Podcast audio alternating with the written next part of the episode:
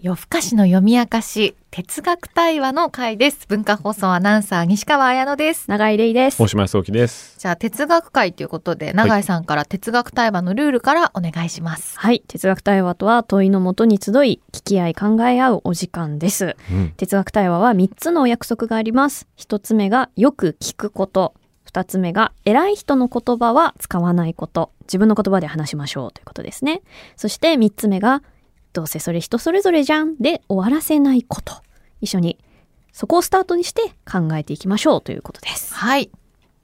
今日は永井さんの問いですかね。はい。久々にちょっと私の問いを持ってきたんですけれども、うん。ぬいぐるみが可愛いってどういうことといううん、うん。なるほど。問いなんですけれども、うん。これはなんでこんな問いになったかっていうと、はい。私ぬいぐるみをずっと家にいさせてるんですよ。あ永井さんもそうなんですか？はい、うん。ぬいぐるま。ぬいぐるまですか？なんですはい。実は、大島さんが有名ですけどねぬいぐるまであることが。僕ぬいぐるみと喋れる。喋れる。ぬいぐるみでも喋れるし、うん。そう、ぬいぐるみ、そうですね。ぬいぐるみを使って人と喋れる。あちょっと違う。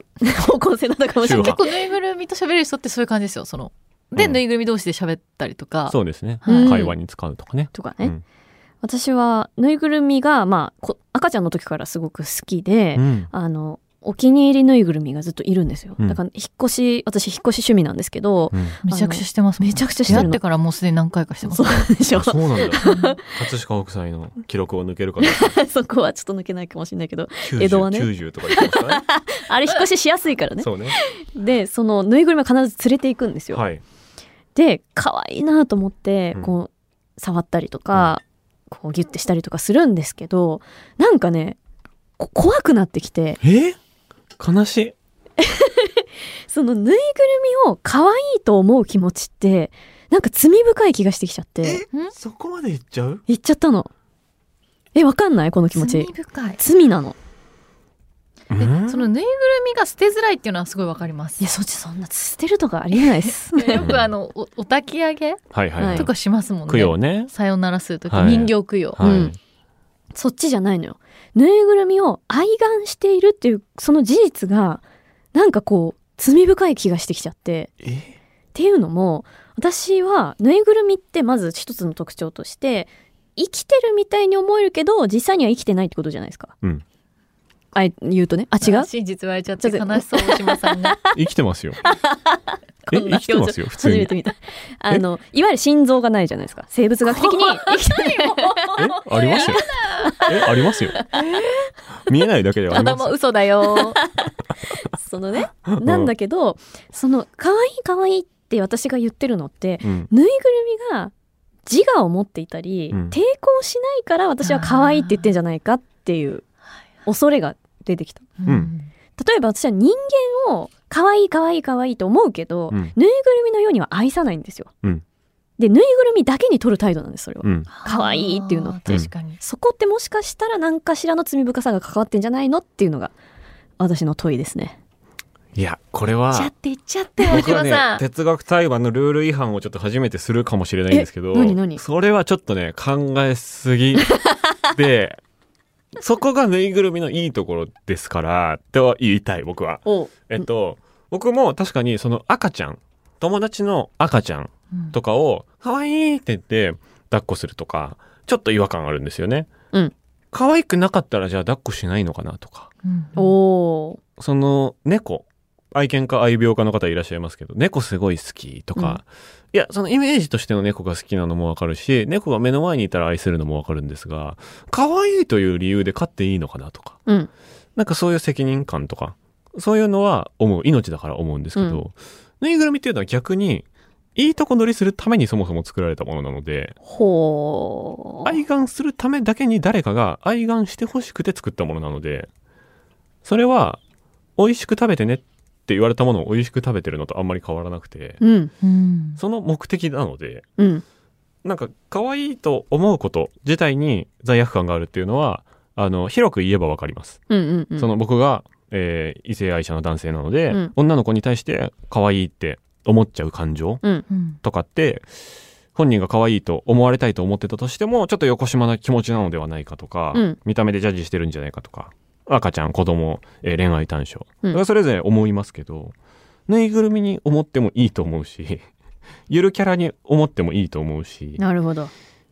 うんシルバニアファミリーとかに思ってもいいと思うしなるほど、なるほど。みたいなうん。のはちょっとねそもそもそのために作られたものだっていう気持ちが僕はあってそこが楽でぬいぐるみは愛せるっていうのはありますけど楽だなっていうのに甘んじてる気持ちは確かにあるうん。でもそのために作られたものってやっぱり思うけどなむしろじゃあ、こう一方的に、んある種無責任に愛玩することが最もぬいぐるみと一番向き合ってるというか、はいのではないかとさえ言えるというか、そのために作られてるわけだから、うんまあそこが、こう、ある種許されるみたいうんな領域なのかということかな。ですね。だから僕の中で、えっとね、かわいそうなぬいぐるみっていうのはどんなぬいぐるみかっていうと、あの、目を向けられてないぬいぐるみですよね。うんうん。うんその、僕はあの、ドン・キホーテに、歌舞伎町のドン・キホーテの前を、まあ、なんか仕事柄とかよく通るんですけど、うん猿、お猿のジョージのもぬいぐるみが、なんかね、棚にくくりつけられてるんですよ。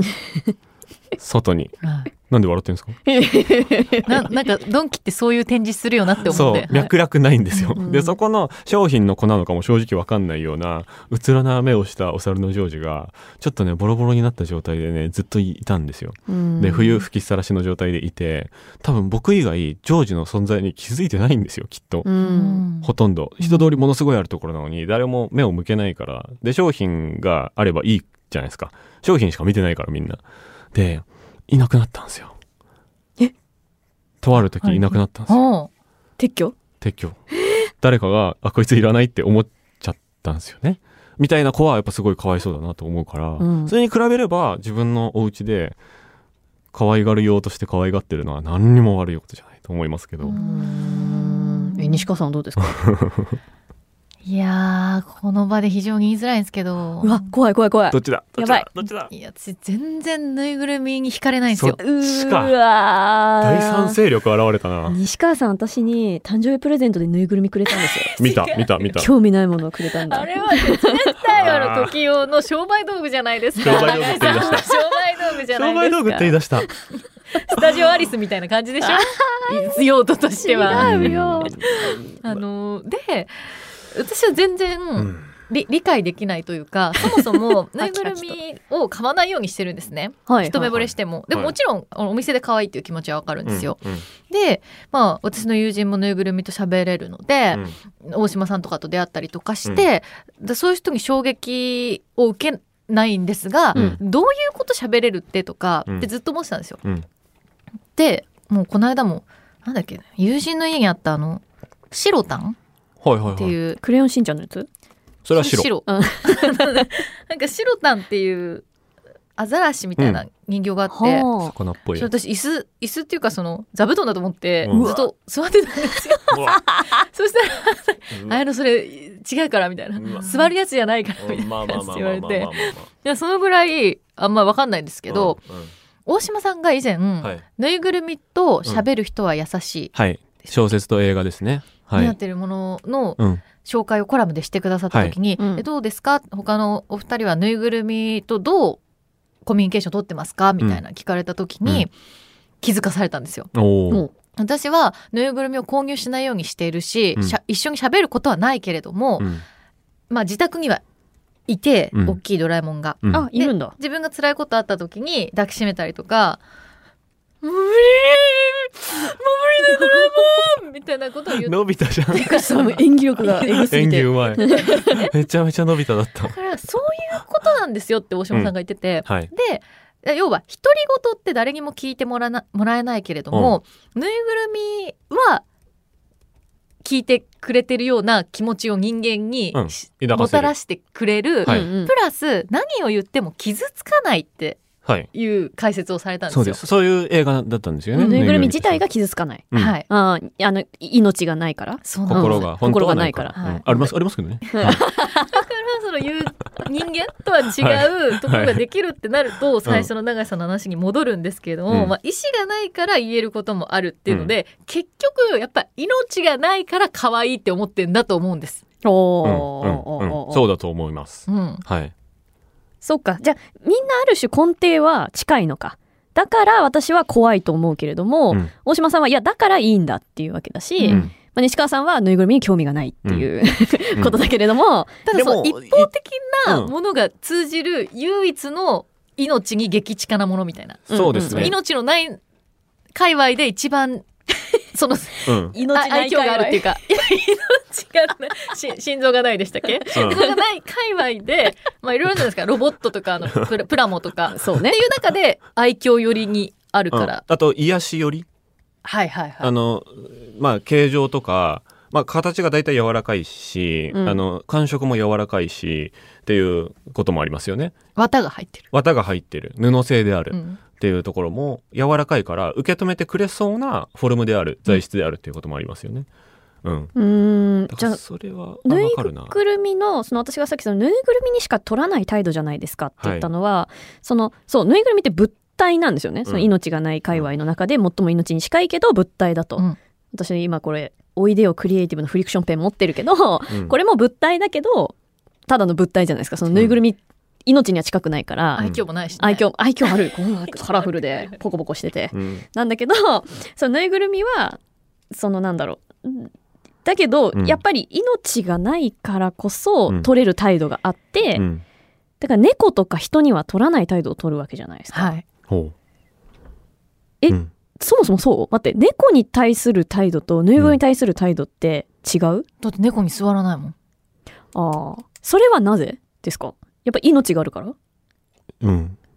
命。それもでも結構あると思いがます。そのあるからぬいぐるみの持ち主でもぬいぐるみに座られてそんなになんかブチギレるわけじゃない人も結構いると思います。そのやめてよみたいなうん。うん感じで、結構冗談が通じるっていうのは結構多分あると思っててクッション性があるっていうのはその受け止め力っていうのは単にセラピー的な意味じゃなくてうん。扱いに冗談が通じるっていうのは僕はかなりあると思ってておー。幅が広いだから最悪別に投げてもいいしうん。その 二人が言っていいの？それなんかね投げてもいいとか。いいいいいい全然いい 正冗談通じるけど。うん。えでもさその、今聞いてて思ったんだけど物質、物体である限り有限じゃないですか。うん。無限ではないから、うん。例えばその引き裂くこととかは可能じゃないですかそのうん。ぬいぐるみをね、うん。バラバラにするとか、傷つけるっていうことは可能なんだけど、うん。うん、それってでもいやでも命ないからいけるっしょとはちょっと言い難いじゃないですうんか。もちろん。うん、はい。そそれはなんで？それはえっとね僕はねこれいろいろ本当にかん普段から考えてることなんですけどあのーそのそれこそぬいぐるみは喋る人は優しいぬいぐるみと喋る人は優しいのコラムの時にバービーさんバービーさんは多分ぬいぐるまーじゃないんですけど、はい。まあ僕の紹介を受けてあ確かにそれってある種のこう自己開示の練習にもなりそうですねみたいなことを言ったの、今でも僕はっきり覚えててあすごい分かってくれる人だって思ったんですけど、うん。なんかね自分なんですよねぬいぐるみって。おー。そう。だ僕は結構ね自分一人で家にいる時部屋にいる時にはぬいぐるみあんまり意識しないんですよ正直。うん。使わないですほぼ。使でう。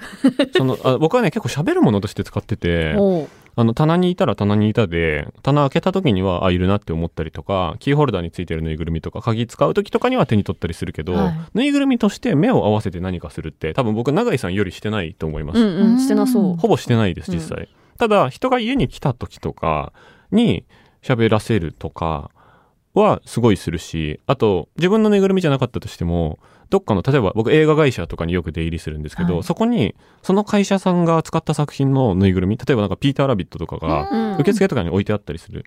で会社の人が来るのを待ってる間とかにちょっと大人と気まずい時間みたいなうん。のがあったりする時とかにそのぬいぐるみに喋らせたりするとすごいウケるんですよ。でその瞬間には僕はピーター・ラビットに半分なってるというか、ピーター・ラビットが分身になっててなんかその人形の分身性っていうものは多分結構ぬいぐるみに限らずちょっとあると思ってて。なるほど。ある種ちょっとだけ大島さんを背負ってくれてるんですねそうですそのシーンね。そうではねそうそうそうそう。そのアバターとしてのぬいぐるみっていうのは多分あってそれが一人暮らし一人の部屋でいる時には自分と対話してると思うんですよね。なるほど。まあでも確かに人形の役割ですよね、うん。人形人型であるっていうのが、うん。まあそれがこうなんだろうギガ的にって言ったらあれなのか分かんないけど、動物可愛い動物みたいなのになってたり、あれ動物以外あるかな？ロボットとか、うん。まあ、あるわけだけれどもそこは自分を投影しているっていうから、うん。ある種の人間性みたいなものを背負ってるのでうん。ボロボロに破壊することはやっぱり咎められるというか、うん。でまあその命を破壊するほどのその罪罪悪感はないかもしれないけどもでも衝撃度はもちろんあるっていうう。ん嫌な気持ちにはなる、うん。うん。でぬいぐるみとペットで根本的に違うのはやっぱりペットは自分の分身ではないですよね、うん。ペットは他者ですよねまあ、その一緒に過ごしてきた時間でこう境目が曖昧になっていくっていうことはあると思うんですけど、まあよく家族とか表現されますもんね。うん。でもそれってやっぱ家族って自分の分身ではないし。ああそうなのかも。だからそのぬいぐるみに何か吐露することによってぬいぐるみが傷つかないように他者を傷つけないようにぬいぐるみは多少受け止めてくれるっていうのもあるように自分と直接向き合ってしまうと例えば本当に何もない白い部屋でうんノートとかも持ち込んじゃいけなくて精神と時の部屋みたいなとこに入れさせられるのってやっぱすごく怖いじゃないですか。うん。だから自分と向き合うって多分ものすごく怖い行為なんだけどだから多くの人はそれしないまま日々を過ごしていく中で本当のストレスとか本当の問題が大きくなった時にドカンって自分に押し寄せてくるけどぬいぐるみと向き合ってる時間があると自分の仮のものうん。柔らかくなったちょっと可愛くなった自分と向き合えるみたいな。っていうセラピーの効果って僕は本当にあると思っていてってなると愛玩ともちょっと違うんだよな実は。っなるほど。ていう。愛着ではある。うん。自分だから。じゃあ西川さんがうん。ドラえもんに辛かったよって言って抱きついてる時って本当は自分で自分をハグしてるってことなの？そう思いますねそれに近いかもしれないですね。ドラえもんっていう好きだった今までずっと好きだったキャラクターとのこはい。う思い出とか、ドラえもんの中に信じてるものとかも加わってるからキャラクターのぬいぐるみっていうのはやっぱり価値があると思うし、うそれがドラえもんじゃなくても本当に架空のなんか真っ白な丸いぬいぐるみとかだったとしてもドラえもんの何割かの効果は持ってると思うんですよね。なんかそれって一緒にいる期間があれば、うん。自分の分身になっていくの分かるんですよ。うん。これって例えば今日朝出かけに買ったぬいぐるみとかでもそうなるんですか？なると思います。僕は、えっと、人がこうめでるために作ったものだからある程度はその効果はあると思います。うんうんでもちょっと過ごした時間が長い方があのその度合いは高まるみたいな。そうね、そのぬいぐるみと自分のつながりが、なんか、なんていうのかな、Bluetooth 接続が早くなるみたいな 感じすぐ。つながる。すぐつながるみたいな感じ。すぐ買った iPhone とかってなんかつながんなかったりするじゃないですか。そんなイメージ。長く一緒にいると。っていうのも解釈としてはあるかなとう思った。ん。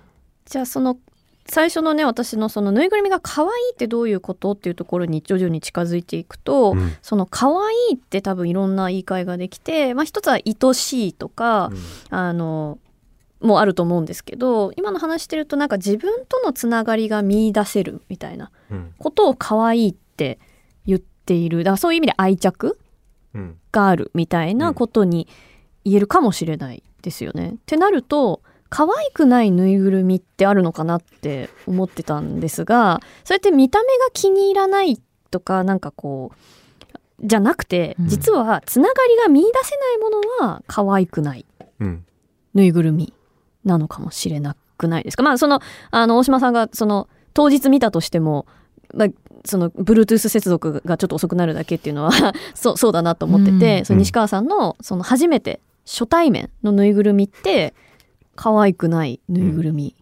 になっていくんですかね。だけど一緒にいてつながり接続が早くなってくるとどんどん可愛くなる。うんだから初対面で見た目も可愛くないうん。ってことですよね。だとうん。可愛くないってことですよね。うん。かなりね。認めちゃでも、それは、まあ、言ってしまえば、その自分がおしゃれするっていうか、じ部屋着でいる時の自分がどんな格好をするかとか、にも近い気がしてて、うん部屋着でいる時にも本当に嫌いな素材の服とかって着ないじゃないですか。うん。でもなんか好きなものを一応着る。で初対面のぬいぐるみを見る時にも見た目が好みか好みじゃないかとかっていうのはやっぱ出てくると思うから、うん。なんかその好みの要素はもちろんあると思います。好みで最初からこれ可愛いと思えるっていうのはあると思いますけどね。うんえ西川さんがぬいぐるみに興味を持たない理由って何なんですか？うん。場所取る。あ本当にだから物質として物体として見てるんだ。はあ、ドラえもんのやつがでかいからじゃないですか。うん。ちっこいのだったら場所を全然取らないですよ。なんか意味今までもいっぱい、もちろん私の前を通り過ぎて、はい、もらったりとかねぬいぐるみが、うんうんあと海外旅行のお土産で幼少期はもらったりとかしたんですけど、いやなんか一緒にいた覚えがマジでないです。えー、えすぐ手放しちゃったってこと？はい、とか埃が積もる？あまあそれはね。と親にそろそろ捨てたらみたいあな。親がそうだったんだ。あら。手放しなさい、おいなんか私が汚い靴とかヒールが剥がれた靴とか履いてるとすぐ捨てなって言うんですよね。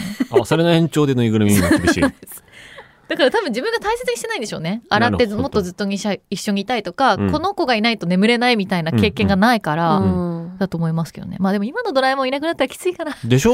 めっちゃきついじゃあそれは可愛いと思ってるっていうかまーですよこの人。あ まっすぐ私を見たけど今私はさだよねみたいな、全然全然もうこっちというか、うん、こっち側の人間ですよ。ラーメンとかするときに、跳ね返りがはいなると、うん。ドラえもん汚れちゃうから、うん。あのタイムフロー式柄のバスタオルでこうやって覆って、ラーメン隣です愛し尽くしてるじゃない。私より全然いやそうよ。丁重に扱ってますよ。1位ですよ。え、ぬいぐるみは洗ったりしますでしょだって？いやあんましてない、うんでもあんましないかな正直、うんうん。そうしてない、うん。怖い洗うの、怖いねうん。怖い。形がぐちゃぐちゃになっちゃったりするんじゃないかとか思う、わからない。うん。でも僕はやっぱ本当にコミュニケーションの時しか正直使わない子なので棚にいます扉が閉まる棚にいるんで全然汚れないです。でも閉まってるってことですよね。閉まってます、うん。開けたらしかも普段意識しないで生活してるんですよね。意識しない。あでも薬が入ってるところにいるんで1日に2回顔見るんですよ。ねそこにはいるっていう絶妙な距離感。いいですね。そう。なるほど。それぞれの距離感。それぞれの距離感があって、うんじゃあまあ皆さんもねぬいぐるまーの方お聞きいただいているでしょうか。あのぜひですねぬいぐるみがね可愛いと思う理由、うん。あるいは私みたいにこれってなんかちょっと怖いみたいな。可逆性なんじゃないの？みたいな 風に考えすぎちゃってる人。それが本当ね、わかんなくもない感じなのがね、びっくりしますよね。うん。わからなくもない、だって命ないことに喜んじゃってる自分ですよね。人形ホラーとかってだってある意味そういうことですもんね人形がホラーと相性がいいのってそこでもありますもんね。あそうかそうか。命が宿らないはずなのにっていう、うん。の中で最も命寄りのものだからそうそうそう。使われるってことか。永井さんの罪悪感今結構ホラーの振りとして普通に有効ですもんね。怖い怖い怖い怖い怖い。もうホラーって言われただけでもう怖いんですよ私も。ホはどうですか？ホ ホラーのほの字じゃない。です。ホラーのもの字みたいな。今日はね、なんかその、うん。モケモケした、け、毛羽立ってるものについて。なんで広げた？なんで一段階広げた？しゃ喋ったじゃないですか。はい。っていうぬいぐるみの話したじゃないですか。うんはい。だからそれ、そうすると、そのリカちゃん人形とか、バービー人形とかどうなるのかとか、ウルトラマンその辺もちょっと今後、なんか興味あるなと思って。確かにちょっと違いますけどこの間、ねついこの間話してて面白かったのがなんか僕がぬいぐるみ動かし始めた時に例えばじゃあその映画会社のところで男のせ人はなんかちょっとバカにするっていうかへつら笑うみたいな変な感じなんですけど。ラジオ仕事の人聞いてない？うんまあでもなんか大丈夫です大丈夫です。大丈夫。うん。こ相手はしてくれてるんで、うんうんうん。女の人は1秒で保育士さんみたいなテンションになるっていうか、なんか「おにょおにょおにょ」みたいな。も感じで。う乗るんだ即座に。1, 秒で俺とぬいぐるみのこう回路パチーンって Bluetooth 早みたいな。なるんですけど男の人はへへへみたいな。感感じになるのがなんでだろうって思ってたらやっぱ男の子戦いだからなんですよね人形のベースが。本当そうだわ。はあ、お人形遊びの。うん。お家とかおまおまごととかじゃなくて、戦い、ウルトラマンとか怪獣とかでダンダンってやるバトルベースだから、会話ベースじゃないんですよね、男の子のぬいぐるみ会話、人形会話っていうのが。んそうだそこって結構今の大人になってからのぬいぐるみを前にした態度にも大きく現れてるなって思って。ジェンダー関わってるわ結局ねうんでもそれもある種の自己投影ですもんねそうそうそうそうそう本。当ですね。うんそう戦いもねとか。えこれ第2部ありますね。第2部ありますね第2部。ぬいぐるみ編。ぬいぐるみ編をちょっと皆さんお楽しみにしていただきつつ 今日は広がるよ、これ。ぬいぐるみが可愛いってどういうことについて考えてみましたあなたは何を考えますか？